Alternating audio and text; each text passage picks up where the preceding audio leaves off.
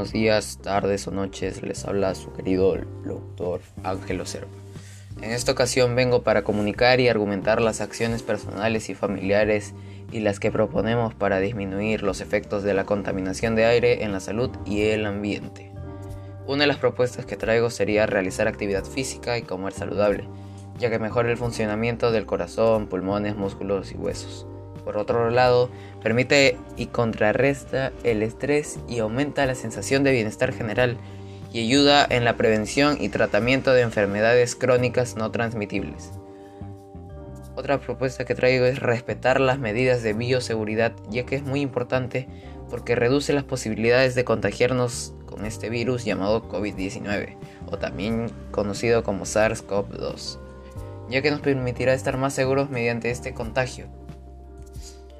Otro sería hacer uso de las 5 Rs, ya que nos llevará a realizar una vida más responsable con el medio ambiente desde nuestro propio hogar.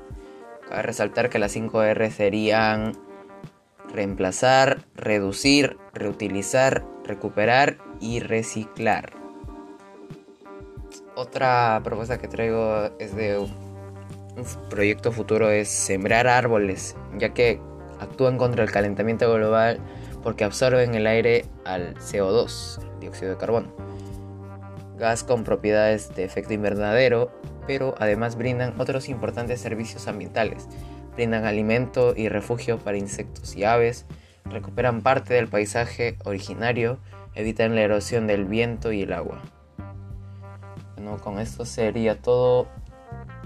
Tenga, se ponga de su parte para hacer un cambio mejor y muchas gracias por escuchar este audio. Tenga un buen día.